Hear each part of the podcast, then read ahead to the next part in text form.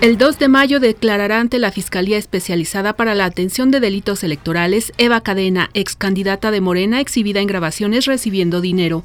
La Comisión Nacional de los Derechos Humanos pide cumplir con la protección de los derechos de las niñas, los niños y los adolescentes y con las obligaciones que el Estado, las familias y la sociedad tiene para con ellos. Recuerde que mañana 1 de mayo, día feriado, el programa Hoy no circula se aplica con normalidad. El presidente de Estados Unidos, Donald Trump, afirma que con su nuevo ensayo de misil balístico, Norcorea faltó al respeto a China, le informó Alicia Hernández.